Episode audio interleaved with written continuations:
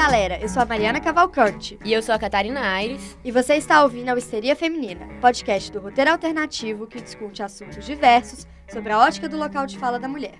Hoje nós vamos discutir um tema com um nome bastante assustador e muito desconhecido: a mutilação genital feminina. Já ouviu falar?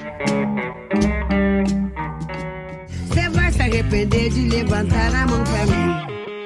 Para um homem me ouvir, eu tenho que aumentar a voz. E quando eu aumento, ah lá, a escandalosa. Nossa, mas você tá de TPM, né? Tudo que eu falo, eu escuto que eu sou louca. E no final de tudo, ainda tive que escutar que meu posicionamento era mimimi. Fala que eu levo as não era coisa de muito ao mulher. pé da letra. Histeria Feminina! A mutilação genital feminina, de acordo com o Fundo das Nações Unidas para a Infância, UNICEF, consiste em todas as intervenções e procedimentos que envolvam remoção parcial ou total dos órgãos genitais femininos externos ou que provoquem lesões dos órgãos genitais femininos por razões não médicas. É uma prática que comumente remove ou corta os lábios vaginais e o clitóris. Mas calma, essa prática não é comum no Brasil. Ela ocorre principalmente nos países norte-africanos e no Oriente Médio. E está relacionada a uma tradição milenar e uma moral religiosa. Para explicar melhor sobre a mutilação genital feminina, convidamos a mestra em Relações Internacionais da PUC Minas e estudiosa do tema, Fabiana Kent. Antes de tudo, vamos aos fatos. Como já dissemos antes, a mutilação genital feminina envolve uma série de práticas que alteram completa ou parcialmente a genitália externa da mulher, sem razões médicas.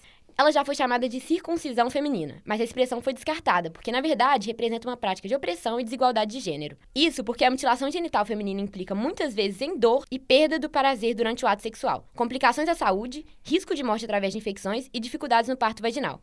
Ela atinge cerca de 200 milhões de mulheres e meninas no mundo todo e aproximadamente 3 milhões morrem todos os anos em decorrência da decisão. A mutilação genital feminina ocorre principalmente em países norte-africanos e do Oriente Médio e transcende a religião. É uma prática muito mais cultural do que religiosa e é comum tanto entre islâmicos como em cristãos e animistas. Normalmente é feita em crianças entre 5 a 10 anos de idade e é vista como uma forma de higienização, além de preservar a mulher até seu casamento. Na maioria das vezes, o procedimento é feito sem anestesia e asepsia, que é o procedimento que evita germes e infecções, e também com ferramentas como tesouras, facas, navalhas e até mesmo pedaços de vidro. Isso, claro, aumenta muito mais o risco de infecções no futuro. A Organização Mundial da Saúde classifica a mutilação genital feminina em quatro tipos. O primeiro consiste na remoção parcial ou total do clitóris, e também pode ser chamada de clitoridectomia. É, Mari, consegui falar. No segundo, além da remoção do clitóris, ocorre também a remoção dos pequenos lábios. O terceiro tipo é o mais comum e o pior deles. Consiste não só na remoção do clitóris, mas também no estreitamento do orifício vaginal.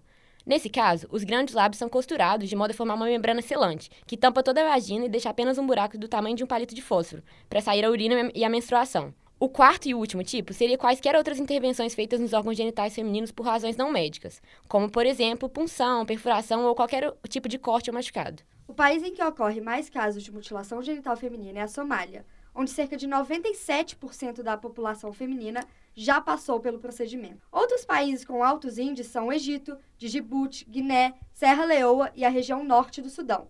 Todos esses com mais de 90% da população feminina circuncidada. A tradição dessa cirurgia data de mais de 5 mil anos, e os estudos apontam que mulheres já eram submetidas ao procedimento no Egito Antigo. Além disso, na Roma Antiga, era comum que anéis metálicos fossem colocados nas genitálias das mulheres escravas, para impedir procriação. E no século XIX, lá no Reino Unido, existia uma cirurgia de remoção do clitóris para tratar epilepsia, esterilizar a mulher e tratar masturbação. Isso porque a masturbação era visto como algo nefasto. O que a gente tira disso tudo? É que apesar da prática da mutilação genital feminina estar hoje muito associada a países africanos e do Oriente Médio e ainda mais atrelada à religião islâmica, ela na verdade também já esteve presente na cultura ocidental. E alguns procedimentos existentes nos dias de hoje nos levam a pensar se essa prática não seria mais comum no Brasil do que pensamos? É, esse seria o caso da linfoplastia, uma cirurgia na vulva que pode reduzir o tamanho ou preencher os pequenos ou grandes lábios, clarear as mucosas vaginais e até mesmo reduzir o tamanho do clitóris. O Brasil é campeão mundial nesse tipo de cirurgia. E em 2013, mais de 3 mil mulheres se submeteram à linfoplastia. Mas nem todos os casos são puramente por estética. Também pode servir para prevenir dores, segundo recomendações médicas. Esse caso, claro, não pode ser em hipótese alguma considerado mutilação genital. Toda essa questão nós vamos discutir com a Fabiana. Olá, meninas. É, muito obrigada pelo convite. Estou muito feliz de estar aqui. É, meu nome é Fabiana, eu sou graduada em Letras Português e Inglês pela Universidade Federal Fluminense, também sou graduada em Relações Internacionais pela PUC Minas, sou especialista em História da Arte também pela PUC Minas e mestre em Relações Internacionais na PUC Minas. É, o, o, estudo da, da mutilação genital feminina faz parte da minha trajetória acadêmica e é um tema que para mim é muito caro e por isso estou muito feliz de estar aqui. Muito obrigada de novo pelo convite. É, primeiramente, Fabiana, bem-vinda. Obrigada. E conta pra gente como você começou a, a estudar e se interessar pelo tema. Olha, é, eu comecei a estudar esse tema na graduação de Relações Internacionais em 2013, aqui na, na PUC Minas mesmo. Eu tive contato com, com essa prática numa aula, das, numa das minhas aulas de graduação, com o professor Rodrigo Correia, que foi inclusive meu orientador na graduação, e a primeira vez que eu ouvi falar sobre, o, sobre a mutilação genital feminina foi uma, uma surpresa e um horror muito grande para mim. E assim que eu ouvi falar sobre ela, assim que eu soube que isso acontecia no mundo, eu decidi que seria o meu, meu objeto de estudo, é, governança global de saúde, nessa, nessa área. Então, foi mesmo por um choque, né? Foi, foi um... É, a, meu interesse veio por, pelo horror da, da prática mesmo. Então, já tem aí seis anos que eu estou nessa trajetória. A mutilação genital feminina, ela é uma tradição, certo? Certo. É, qual que é a importância dela nas comunidades que praticam? Então, é, eu queria fazer primeiro coro é, ao que vocês colocaram aí na introdução, que eu acho que é uma das coisas que a gente precisa mesmo desmistificar, é, que também é um objeto meu de estudo, a islamofobia. A gente sempre conecta, é, é muito comum que se conecte a mutilação genital feminina à, à, à religião islâmica, às comunidades muçulmanas, né? E essa origem, como vocês muito bem colocaram, ela não tem nada a ver com a religião é, islâmica, não tem nada a ver com as comunidades é, muçulmanas então, é, ela acontece em diversas comunidades, né? Então, a primeira coisa que a gente precisa falar é que essa tradição ela é muito bem espalhada ali no, no norte da África, né? Espalhada por comunidades de diversas, diversas tradições culturais e religiosas. Então, tanto católicos quanto protestantes, muçulmanos também, tribos de, de tradição religiosa animista. Então, está muito espalhado ali, né? A gente consegue ver que é realmente uma tradição que não tem a ver ver com religião. Mas, mesmo não tendo é, a ver com, essa, com as, que, as questões religiosas, que são muito importantes nas tribos e nas comunidades africanas, a mutilação genital feminina ela é extremamente importante para essas comunidades. Em que tocante? No tocante de realmente uma purificação da mulher. Eu acho que a mutilação genital feminina ela é uma, um produto dessa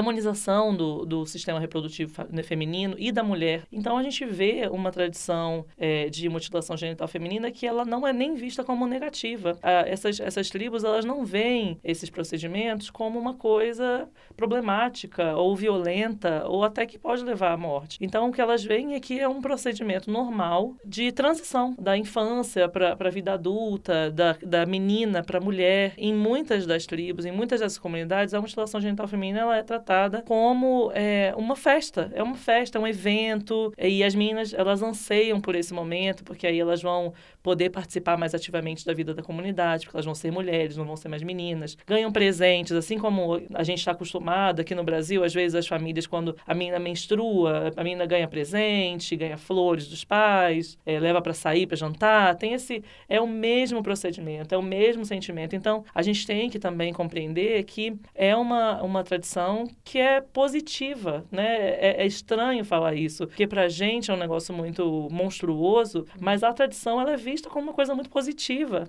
nessas tribos, né? Claro que tem as fatalidades, né? Eles veem como fatalidades as meninas que morrem e, e as meninas que não morrem, mas têm esses impactos ruins na saúde, elas meio que não são muito assessoradas né? e, e os dados não são muito compartilhados entre essas tribos, então não tem essa, essa conversa de, ó, oh, mutilação genital é ruim, viu? É, a, a mutilação genital feminina muitas vezes é vista como a única forma de preservar a virgindade da mulher até o casamento, então ela faz parte de um processo de inserção social da mulher. Então, aqui, a mulher que não é, é, mutilada, ela às vezes não consegue se casar, os homens não veem ela como uma mulher, aquele né, famoso mulher para casar, né? Então, é uma tradição que às vezes, muitas vezes é vista como positiva, e ela persiste por causa dessa, dessa da mãe que tem medo da filha não se inserir, de, ser, de, de, sofrer preconceito, de não conseguir casar. Aí a mãe, mesmo tendo sofrendo tudo que sofreu, também submete aquela menina àquele procedimento, porque ela entende que é desse jeito que se socializa a criança naquela tribo. É, eu fico lembrando, pra quem não assistiu, tem o filme Flor do Deserto, que é a história de uma modelo somali. Isso. Ela é uma modelo somali e ela vai pra Europa. E tem uma cena no filme que me tocou muito, que ela ia pro banheiro e ela demorava muitos minutos ali fazendo xixi. E um dia ela escutou a colega de quarto dela fazendo xixi e ela achou absurdo, você não é pura. Porque dava pra ouvir o barulhinho que a gente tá acostumado a ouvir do xixi. Mas a mulher que é mutilada, como a Catarina que falou, é um buraco de fósforo. Então, se ela ouviu o xixi da colega dela, então significava que ela ou não foi mutilada, ou então ela já tinha perdido a virgindade. Então, ela não é pura. E isso me deixou muito chocada. E a reação de uma a outra mostrando a vagina delas, a vulva delas, uma para outra, o susto, tanto da europeia vendo aquela vulva completamente costurada, que eu não consigo nem imaginar como é que é isso, mas também da Somali vendo a da colega, que é aberta, que pra Sim. gente é normal, mas pra ela não era. Sim. Então eu acho que é uma questão, cara, pra gente parece bárbaro às vezes. Nossa, que barbárie. Mas também a cultura do outro. Faz parte da cultura, né? E é bárbaro mesmo, a gente se pensar assim, né? É, fria, friamente, calculistamente, é um negócio bárbaro, né? E, mas também é, a gente vive numa, uma- numa sociedade que tem diversas tradições bárbaras com as mulheres, né? A gente É, são várias coisas. Isso é uma. A mutilação genital é uma das, das traduções bárbaras que a gente tem com as mulheres. E claro que o, o podcast de vocês fala sobre isso e é, e é muito válido. A gente tem que é, conversar sobre essas coisas e compreender que a mutilação genital feminina, é claro que é um, é um tema horrível, é uma coisa terrível estudar. Tenho certeza que vocês sofreram para estudar isso. Só de você ouvir, com certeza os ouvintes aí, de ouvir a Catarina falando sobre os tipos de mutilação, você já fica, caraca, como que isso acontece? Mas é só mais uma das dos horrores que as mulheres sofrem, né, no, no mundo que a gente vive. Nós sofremos outros tipos, né? Elas também vão Exatamente. olhar pra gente e falar, nossa, você passou por isso, cada um com um tipo. Tem uma Exatamente. charge que eu acho que representa muito isso. É, eu tô pensando nessa charge Essa agora. charge. Sim, que é aquela menina de biquininho, com os olhos tampados com óculos escuros, quase toda nua. Só óculos escuros e um biquininho fininho. É. E ela olha pra mulher de burca e pensa: Meu Deus, olha que repressão, ela precisa esconder o corpo dela inteiro. E aí É. a mulher de burca olha pra ela e fala: Meu Deus, olha que repressão, ela só esconde os olhos. É. Então, quer dizer, Tipo, que sociedade dominada, tipo, subordinada ao homem, né? Por duas partes. Uma olha pra outra e pensa isso. Exatamente. E a gente tem que ter muito cuidado é, na hora de fazer essas discussões. É claro que elas são completamente válidas e urgentes, mas também a gente não se colocar no pedestal, né? A gente, É. eu estudo muito sobre isso, é, estudei muito sobre isso durante o meu mestrado, sobre como a gente o, o Ocidente, né, e nós somos parte do Ocidente é, de ideias, né, a gente não é oriental, a gente, como ocidental, a gente se coloca meio que é, num pedestal mesmo, superior, né, nós somos os corretos que vamos trazer para o Oriente o conhecimento e a libertação, esse tipo de coisa, e a gente precisa ter esse cuidado de olhar o nosso próprio teto de vidro, né, antes de querer jogar pedra no teto de vidro dos outros, né. Ó, então, trazendo pro ocidente, Fabiana, o que, que você acha da ninfoplastia? Você acha que ela pode ser considerada um tipo de mutilação genital feminina? É, eu, eu trouxe, como você já tinha colocado, eu vou repetir aqui, a Organização Mundial da Saúde, a OMS, ela define a mutilação genital feminina como todos os procedimentos que envolvem a remoção parcial ou total dos órgãos genitais femininos ou que provoquem lesões nos mesmos, tendo por base razões culturais ou fins não terapêuticos. Eu vou ter que te interromper pra falar que dicção maravilhosa. Eu acho que vou ter que fazer um corte na edição, colocar a voz da Fabiana em cima da minha no início e já pedir desculpa aos ouvintes, porque eu não sei falar devagar. Fabiana, por favor, retome seu pensamento. É, mas então, de acordo com essa, com essa definição da OMS, né, a gente com certeza pode colocar a ninfoplastia como uma mutilação genital feminina. A gente é, é uma modificação não terapêutica, claro que vocês colocaram o- as exceções, né, que às vezes é realmente uma coisa que é terapêutica, né, é, para diminuir uma dor ou para resolver algum problema, alguma malformação. A ninfoplastia ela existe com, com fins médicos e fins estéticos, né? Então essas que são de fim estético, eu colocaria como um tipo de mutilação. É, eu tenho um pouco de, de dificuldade de parear esse, essa cirurgia com a mutilação genital feminina, apesar de acreditar sim que é uma mutilação, porque é, eles são extremamente diferentes no procedimento, eles são extremamente diferentes nas, nas, nos porquês, né? E no, nos, nos impactos para a saúde sexual da mulher, né? Então, apesar de não querer ser é, é, a ocidental, que quer dizer que ah, o Oriente é melhor do que o Ocidente, eu tenho um pouco de dificuldade de colocar pareado por causa realmente do horror que é o, a mutilação genital praticada na África e no, e no Oriente Médio e nos países europeus por populações migra que migram, né? Tem uma matéria muito boa da revista Trip sobre a ninfoplastia e recomendo para quem quiser ler. Eles ouviram várias fontes, várias mulheres que passaram pela cirurgia, algumas estudiosas sobre o tema e coloca sobre isso, né? É, no caso, a mulher fazendo a escolha, né? Não tá, tipo, subordinada a uma escolha familiar ou tradicional, mas também é aquilo da charge, é Exatamente. subordinada a, a interesses de uma sociedade, né?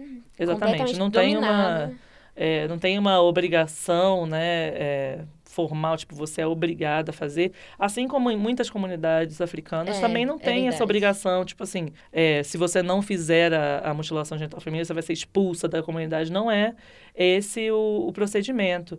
Mas as mulheres, e aí existe assim, uma similaridade muito grande entre a linfoplastia e essa mutilação que a gente está falando, no, no tocante de que essas mulheres, elas se sentem compelidas a fazer, elas querem participar É. da- desse, desse ritual cirúrgico. Nisso a gente lembra até de uma forma de violência obstetrícia que é aquele pontinho que Nossa eles dão. Senhora, o ponto É, do marido. nossa, O ponto do marido. Fam- famoso ponto do marido. Nossa Isso Senhora. seria uma mutilação.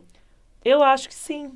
É, Eu acredito que seria essa modificação não terapêutica também. Mas, do mesmo jeito, também não, eu teria dificuldade, apesar de tecnicamente colocar no mesmo pacote, teria a mesma dificuldade de colocar tão próximo assim os dois procedimentos. Essa diferença eu fico pensando até porque o- a tradição é que as anciãs, né, na mutilação genital feminina, as anciãs façam. Exatamente. Então você não tem um procedimento médico que você tem aqui na ninfoplastia, no ponto do marido. Exatamente. Então, e aí é o que falei, né? Gente, caco de vidro, você vai É, cortar. navalha, Gilete. é. E é uma criança, né? tesoura. É, é, um, é um. Não tem um. Nessa, nessa tradição, ela, é- como ela é um pouco mais ligada à, à tradição tribal, na maioria das vezes não tem essa, esse acesso à esterilização das ferramentas, uso das ferramentas corretas, anestesia. Tudo isso a gente tem quando a gente faz a ninfoplastia, quando a gente faz o ponto do marido. Então, realmente, a questão da dor, dos impactos, é, morte por sepsemia é muito comum com mutilação genital feminina e não tanto com linfoplastia, não tanto com o ponto do marido. Então, apesar de elas estarem ali na mesma categoria técnica, essas diferenças elas, elas afastam muito, né? Esse- essas três práticas que a gente está conversando. Eu li, eu li esses dias um relato de uma menina que passou é, pelo processo da mutilação e ela conta que. Nossa, ela conta direitinho, que ela tava próximo do Natal e a família levou e tava todo mundo muito animado, tipo, nossa, você vai passar por isso, como se fosse um presente pra ela.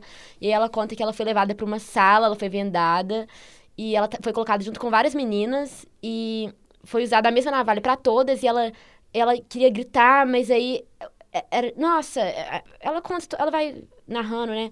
E uma dúvida que, que eu fiquei, normalmente esse processo, ele é feito por homens, por mulheres? O- na minha pesquisa, até existem homens, mas na minha pesquisa o que eu vejo é que a maioria são mulheres mesmo. São essas curandeiras que não têm formação médica, formação em enfermagem, por exemplo. Realmente elas têm aquela, aquela, o conhecimento da prática, vão aprendendo, e geralmente é de mãe para filha. Então, a curandeira da, daquela comunidade, ela treina a filha, que treina a filha. Então, é um conhecimento mesmo é, de, de, de passagem oral, né, do conhecimento. Então, é, geralmente são mulheres e, e com esse conhecimento muito raso, né, do que, do que é aquele procedimento, que pode causar aquele procedimento, né, o que deixa ainda tudo mais grave. Eu não vou me segurar, eu vou ter que falar do livro Infiel, que é um dos meus livros preferidos, da Ayane Rissi, não sei falar o nome dela. É sabe? difícil, né, nome árabe, difícil falar. Bom, essa menina, o livro Infiel, é uma história dessa menina também somali. Ela descreve a mutilação genital que ela sofreu quando ela tinha 4 ou 5 anos, mas depois ela vai para Europa e vai falar da luta dela como deputada lá na Holanda. Mas o que eu fico lembrando é que ela, na descrição dela, de como ela foi mutilada, foi a avó dela que fez. Fez escondido dos pais, que o, o pai dela era um pouco progressista. Um dia que os pais estavam, saíram, a avó pegou ela e o irmão, Ai, que horror. colocou em cima da mesa da cozinha e fez ali mesmo. É, circuncisou ela e o irmão dela. E aí ela fala um pouco da diferença. O irmão dela sofreu, é claro, com isso, porque foi um procedimento não médico, mas a circuncisão masculina, ela é recomendada pela OMS. Então é claro que ele sofreu risco, riscos ali de infecção, mas tirando isso, tudo bem pra ele. Ela não. Ela teve depois problemas sexuais. Ela não tem mais clitóris. É, A, a, a, a vulva dela foi costurada. Então, ela, pro resto da vida dela, ela vai ter dificuldades para se relacionar sexualmente. E ela vai falar disso. No futuro, ela tem uma complicação, uma infecção do nada, quando ela já tem mais de 30 anos. E aí eu fico lembrando que foi uma cena que me impactou muito. Pô, é uma criança de 5 anos. A avó colocou em cima da mesa da cozinha, foi lá e cortou ela inteira. E é uma coisa que ela vai lembrar diariamente, igual você falou da, da questão quando a, a modelo foi urinar né, no filme, é que o, o buraco deixa sair, tipo, gota por gota. É uma coisa que todo dia vai lembrar, é, vai seguir pra vida mesmo. As dores, até os, os riscos de infecções também, que a gente falou ali no início. 3 milhões de mortes por ano por causa disso. É um número absurdo, né? Outra coisa que eu não vi isso em nenhuma pesquisa que eu fiz, mas ela conta no livro e me assustou muito. Quando ela casa, é o marido dela que precisa. Essa ba... É. Você pensa, né? Como é que ela vai transar? É o marido que vai quebrar essa barreira Sim, com o pênis. Sim. Eu, quando eu tava, eu- quando eu pesquiso a mutilação e quando eu falo sobre ela, geralmente a gente fala é, muito frequentemente dos, dos impactos físicos das, da mutilação. Então a gente fala sobre perda de prazer, né? Sobre essas mortes por sepsemia.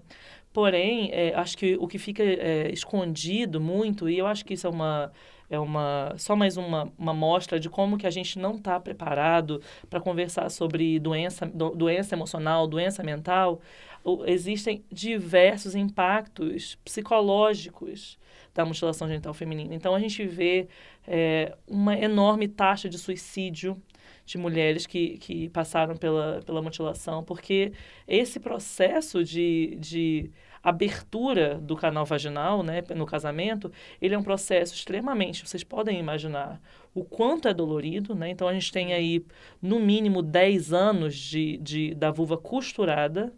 Então a gente já tem um, um, um corpo que já se acostumou a ter aquele, aquela, aquele, aquele formato e ele é rasgado para receber o pênis, mascu- o pênis do, do marido, né? E vocês podem imaginar essa dor. E se a gente aqui, se, se a gente no, no, no Brasil, por exemplo, se cada, todo mundo tem uma amiga que ficou ali traumatizada na primeira relação sexual porque foi muito rápido, aí doeu, e aí fica traumatizada, não quer, não quer tentar de novo, fica com medo. Imagina nessas comunidades. Então a gente tem uma, um, as- essas comunidades que são super centradas na reprodução, na, na gravidez feminina e tal. E a gente vê uma, uma mulher que na primeira vez, ou nas primeiras vezes, porque você imagina que a primeira vez deve ser horrível. A segunda continua, É. porque não, não, aquilo ali demora para cicatrizar, certeza, trauma demora para se ajustar aquele tamanho. A gente tem uma mulher que tem as primeiras experiências sexuais completamente traumáticas, que não querem mais se deitar com os maridos. E aí, mesmo tendo feito a mutilação genital feminina, elas são eh, separadas, são ostracizadas na comunidade. E um- vários e vários e vários eh, outros aspectos psicossociais que são que, que acabam impactando essas mulheres por causa dessa dor, que é muita, né? É horrível. E provavelmente vai seguir uma série de relações sexuais que ela vai ter puramente pro marido, porque ela claramente ela não vai tirar o menor proveito disso, não vai ter prazer, então vai ser. Né, ainda tem mais isso pra se pensar, que vai ser não por ela, mas por ele. É, e nunca. Quem, quem realmente tem a, a, a extração do clitóris, realmente você perde, né? O É. grande parte da sua zona erógena, né? A gente até que tem ali é, os três primeiros, ou três ou quatro primeiros centímetros do canal vaginal que tem uma, uma sensibilidade e tal, mas o clitóris é o grande protagonista do prazer feminino e muitas das vezes, eu creio que o, que o dado que eu tenho é- são 80% das vezes a mulher perde o clitóris, então grande parte dessas esses milhões de mulheres perderam o protagonista do prazer ali sexual feminino, né? É, já que eu trouxe o livro Infiel, eu queria entrar então um pouco na parte do relativismo cultural, que é, acho que, a grande questão aqui. E aí eu queria lembrar um pouco o que ela me fez pensar muito esse livro. Ela vai para Holanda como refugiada. E lá ela começa a trabalhar e ela percebe uma coisa que é a Holanda respeitava muito a cultura dos refugiados, dos imigrantes. Isso é no início dos anos 2000, eu acredito.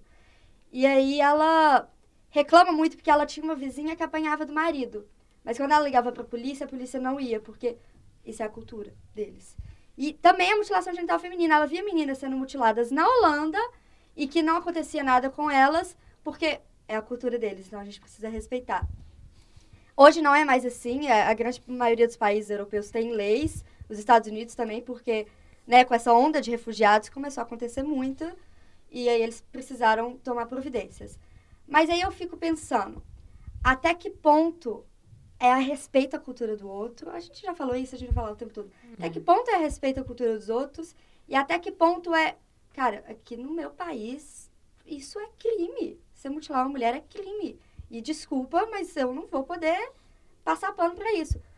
Como que a gente vai É, pensar essa linha isso? tênue, né? Essa discussão de é, universalidade, relatividade dos, dos direitos humanos, ela é uma discussão muito, para mim, é muito é, frutífera. Eu gosto muito dessa discussão. Para discutir isso, a gente sempre tem uma, é, uma conversa, uma primeira conversa que a gente tem, que fala mesmo sobre a, a Declaração Universal dos, dos Direitos Humanos, né? Ela é de 1948, da ONU. E já nessa, né, nas, nas, quando a gente estava escrevendo essa declaração, já tem essa, esse embate de que não é possível alcançar esse consenso sobre o que, que são os direitos humanos, porque cada cultura tem o seu, o seu entendimento, né? E até mesmo na mesma cultura a gente tem diferentes entendimentos. Então a gente, a gente pode se posicionar, como por exemplo, eu me posiciono dizendo que essa, esse, esse, a mutilação genital feminina é um problema de saúde pública. E ele é um, um, uma, é uma prática que a, ela atenta contra a saúde e a vida da mulher. Então, posso, posso é, apelar para esse artigo que defende a vida na, da ONU. Mas também a gente tem que levar em consideração, por exemplo, que 80% das mulheres entre 15 e 49 anos do Mali acreditam que a, a mutilação genital feminina é parte da cultura e tem que ser mantida. Então a gente pensa aí, ó, mulheres de 15 a 49 anos, ou seja, elas já passaram pelo, por esse pro- procedimento e continuam, 80% continuam achando que tem que ser mantido. Mas como que. Aí, aí o que acontece? Eu, eu acredito que a gente tem que se posicionar. Né? Todo mundo tem que ter um. é, que está envolvido, né? que está querendo discutir a mutilação genital feminina, precisa se posicionar. E aí, eu, meu posicionamento pessoal, é que a gente pode argumentar que essas crianças, elas nem sabem o que está acontecendo ali, né? Elas não têm a liberdade, a consciência ainda de dizer, ó, isso aqui é bom para mim ou isso aqui é, é, é ruim para mim. Então, essa mutilação, é, por exemplo, aí a gente chega na linfoplastia, por exemplo. A linfoplastia, que, a gente, que, que é muito comum aqui no Brasil, ela é feita já por mulheres crescidas, formadas, que estão ali, claro que é, pressionadas por um ideal né, do que deve ser a mulher, mas elas já têm consciência sobre o que é aquilo ali, quais são as consequências se houverem. Então, a gente não dá essa, essa, essa oportunidade para essas crianças que são vítimas dessa mutilação genital feminina. Então, eu acredito que ele é um, é um esse, essa discussão ela é muito profícua, muito frutífera, frutífera, mas a gente precisa se posicionar. E aí os países europeus também precisam se posicionar. E eu acredito que, é, né, isso é a minha opinião, óbvio, né? Eu acredito que o posicionamento é de não relativizar isso, não.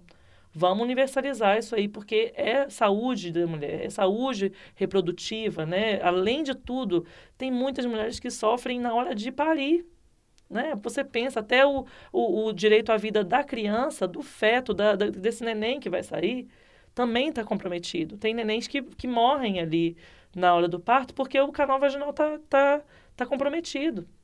Então, é uma questão de saúde pública, na minha opinião, que não pode ser relativizada. Mas também temos que respeitar também as pessoas que têm uma opinião contrária, né? Eu tenho medo, às vezes, de ser relativista demais. E Sim. aí, às É, vezes, eu tenho também. É medo de- delicado isso. É Eu muito delicado.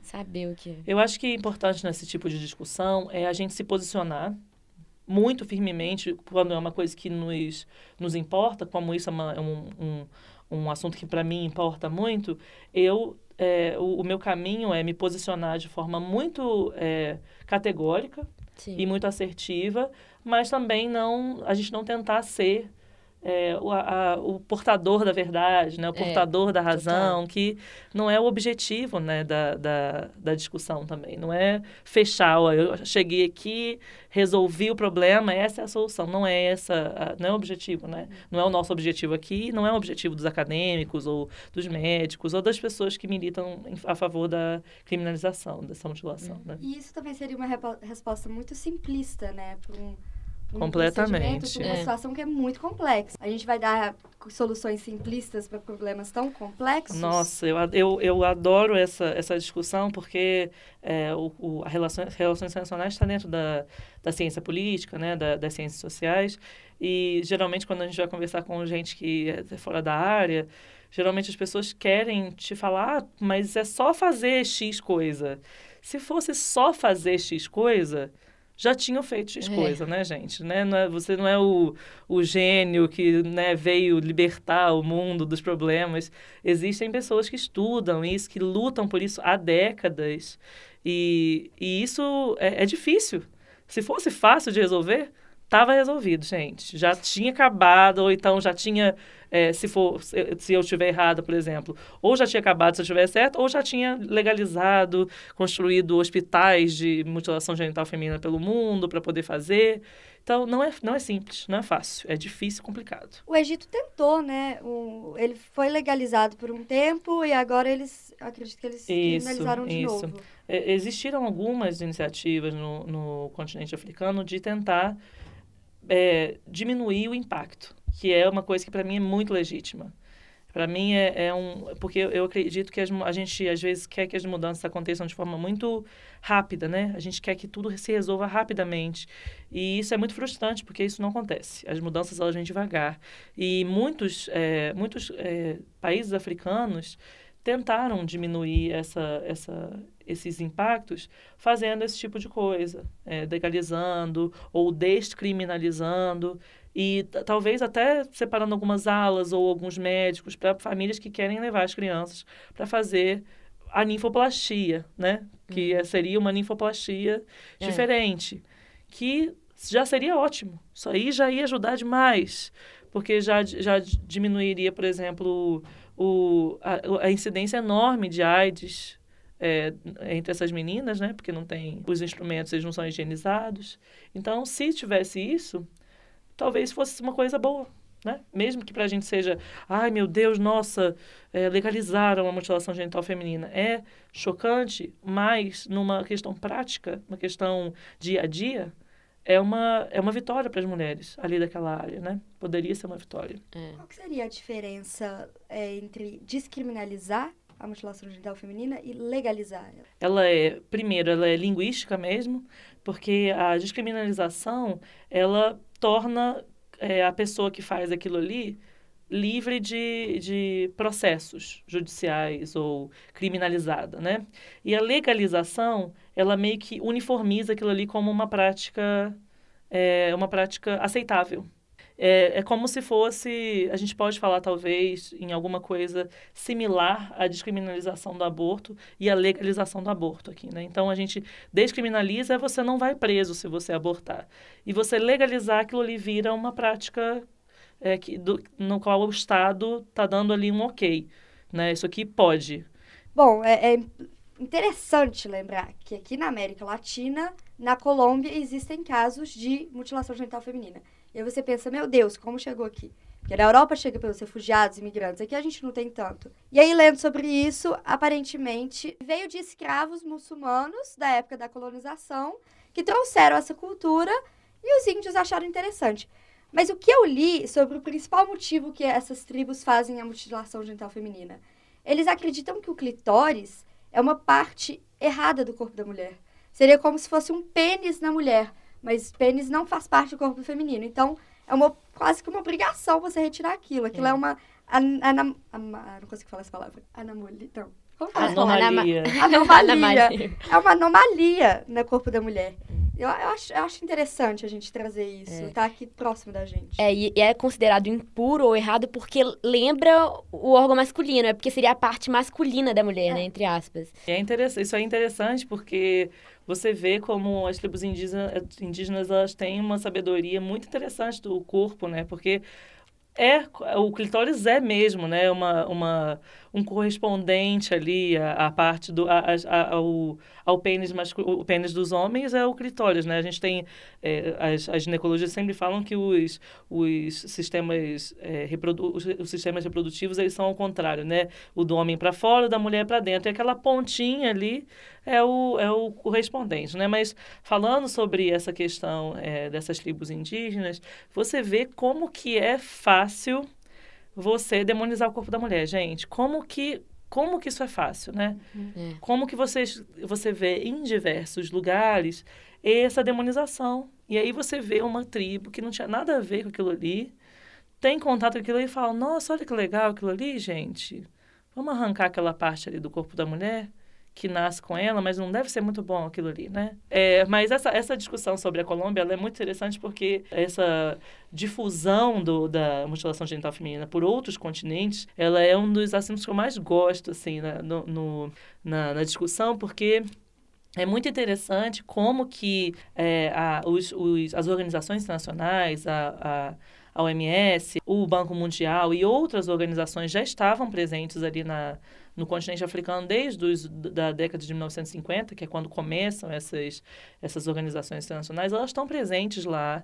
Então, elas estão vendo essas coisas, mas o que a gente vê é que as organizações mundiais, organizações internacionais, elas só começam a agir quando essa prática sai do continente africano, do, do Oriente Médio e vai para os países ocidentais. Então, ela só se torna um problema internacional quando ela sai ali daquele continente que é tão é, esquecido, né, tão é, preterido como é o continente africano. Então a gente vê que a, a, a, o combate à mutilação genital feminina ele só começa internacionalmente, ele só começa a partir da década de 90. Por quê? Porque na década de 90 é que a gente tem essa enorme onda migratória da, da, dos africanos para a Europa, para os Estados Unidos e aqui para a América. Ou seja, os, os países do norte global, né, Europa, os Estados Unidos, eles só, e essa revoltante, né, eles só se mobilizam, e aí mobilizam essas organizações internacionais quando bate na porta deles, o que é muito revoltante, né, porque a gente já tem aí milênios de mulheres sendo mutiladas no continente africano e no Oriente Médio. É, tanto é que a, tanto a, a Ione Si, do Infiel, quanto a, a modelo Somali, é, elas, elas só foram falar sobre isso quando chegaram. A Wadjiri em Londres. Isso. E a, a Ian na Holanda. Antes uhum. disso, não falavam sobre isso. E foi exatamente na isso. década de 90. Exatamente. É, o, o, essa, essa atuação dessas mulheres, ela é muito importante, né? Esse, esse, o filme, A Flor do Deserto, ele é responsável por muito do que as pessoas conhecem hoje do, da mutilação genital feminina. Então, muita gente soube dessa, da, dessa prática por causa do filme e vê como é que é importante o cinema, né? E essa, é. a, a cultura para essa, essa discussão, para essas discussões de cultura, relatividade, universalidade do, de direitos humanos, como que é interessante pensar nisso, né? Como é. que essas práticas acabam trazendo isso à tona. E é muito importante o trabalho dessas ativistas, né? Porque, na verdade, isso, elas só... Elas ganharam voz ali, né? Porque é tão diferente. Então, elas ganham voz. As duas se, é, se conectaram muito à política. Então, isso é muito importante. Elas duas, voluntariamente, quiseram chegar ali perto dos, dos é, das pessoas que fazem as políticas públicas, que conversam sobre a agenda das, das organizações internacionais. Então, essas pessoas são as, as, responsáveis por, essa, por esse combate que hoje acontece, né? Muito interessante. É isso? Acho que sim, né? Então a gente podia fazer um de tudo um pouco? Vamos, vamos fazer isso agora. O de tudo um pouco é o nosso momento Marília Gabriela. E aí a gente vai fazer umas perguntinhas. Ai, que assim, legal, gente. Os preferidos. Máximo. Bom, já que eu falei do livro Infiel, que é um dos meus preferidos, recomendo todo mundo ler. Fala um livro pra gente. Olha, eu vou ficar bem é, acadêmica chata, mas eu vou falar dois.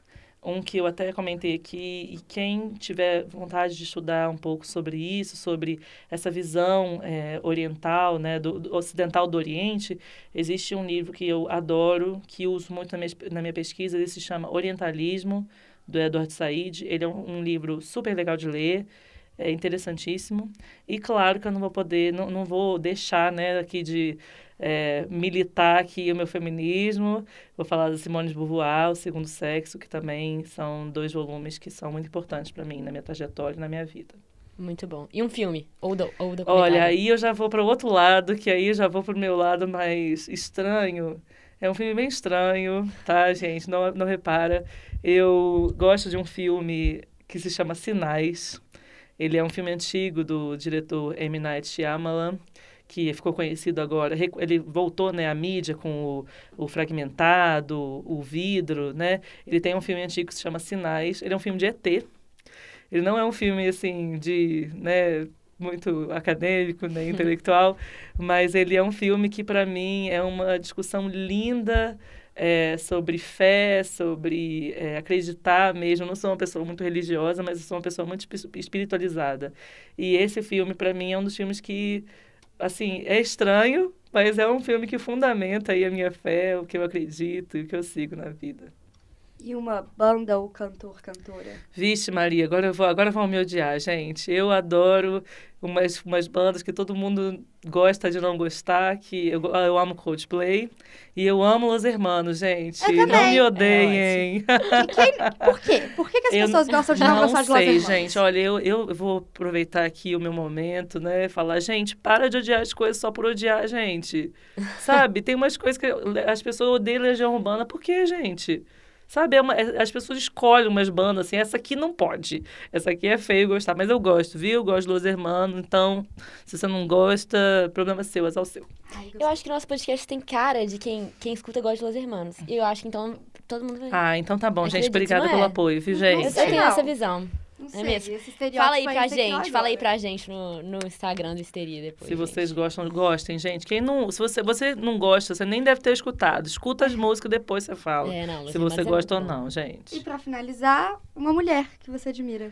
Nossa, eu vou, vou ter que ficar. Não é uma pessoa famosa. Eu vou ter que falar da minha. Uma amiga muito querida minha. Ela se chama Gisele. Ela é. Eu conheci ela num. Ela, era, ela era cuidadora da minha vizinha idosa. Então, ela é uma mulher é, pobre, uma mulher trabalhadora, mas é uma mulher assim sem, sem precedente, sensacional, muito maravilhosa, muito generosa, é, inteligente, e a gente se tornou grandes amigas, e ela faz parte, assim, de um, de um hall de mulheres, assim, que eu me espelho muito e que eu admiro demais. Então, Gisele, um beijo pra você, te amo, viu? Eu acho incrível quando a gente admira pessoas palpáveis. Sim, eu acho isso muito Precisamos, legal. Importante. gente, né? é, admirar o nosso círculo, né? Nosso Sim. círculo de amizade. Tem muita gente famosa que também merece o reconhecimento, né? Mas o nosso círculo também tem muita gente que Sim. merece, né? Fabiana, muito obrigada. Foi Ai, ótimo te ter aqui hoje vocês. com a gente. Foi muito legal. Queremos que você esteja aqui mais vezes. Vamos ver Podem me convidar, gente. A gente vai pensar em mais temas internacionais. Podem, É, podem me chamar, gente, que eu gosto muito de discutir, gosto muito de conversar. Então, muito obrigada de novo. Obrigada a todo mundo que está ouvindo aí. Obrigado, ouvintes. É, espero que vocês se interessem pelo tema, que vocês se interessem em se posicionar de forma assertiva sobre isso e discutir, né? Porque a gente precisa é, de informação. Primeiro de tudo, precisa ser. é, a informação precisa circular, né? Então, conversem sobre isso, discutam sobre isso, se posicionem, que esse é o primeiro passo, é um passo extremamente importante. Incrível. Obrigada, Fabiana. Obrigada a vocês, gente. Até a próxima! Até. Você acabou de ouvir o Histeria Feminina, podcast produzido pelo Roteiro Alternativo, com colaboração do Lab Áudio da Faculdade de Comunicação e Artes da PUC Minas e edição de Mariana Cavalcante, vulgo eu mesma. Qualquer dúvida, crítica ou sugestão, fale com a gente pelo e-mail roteiroalternativoRA@gmail.com. E não esqueça de nos seguir no Instagram, arroba Roteiro Alternativo. Obrigada e até a próxima!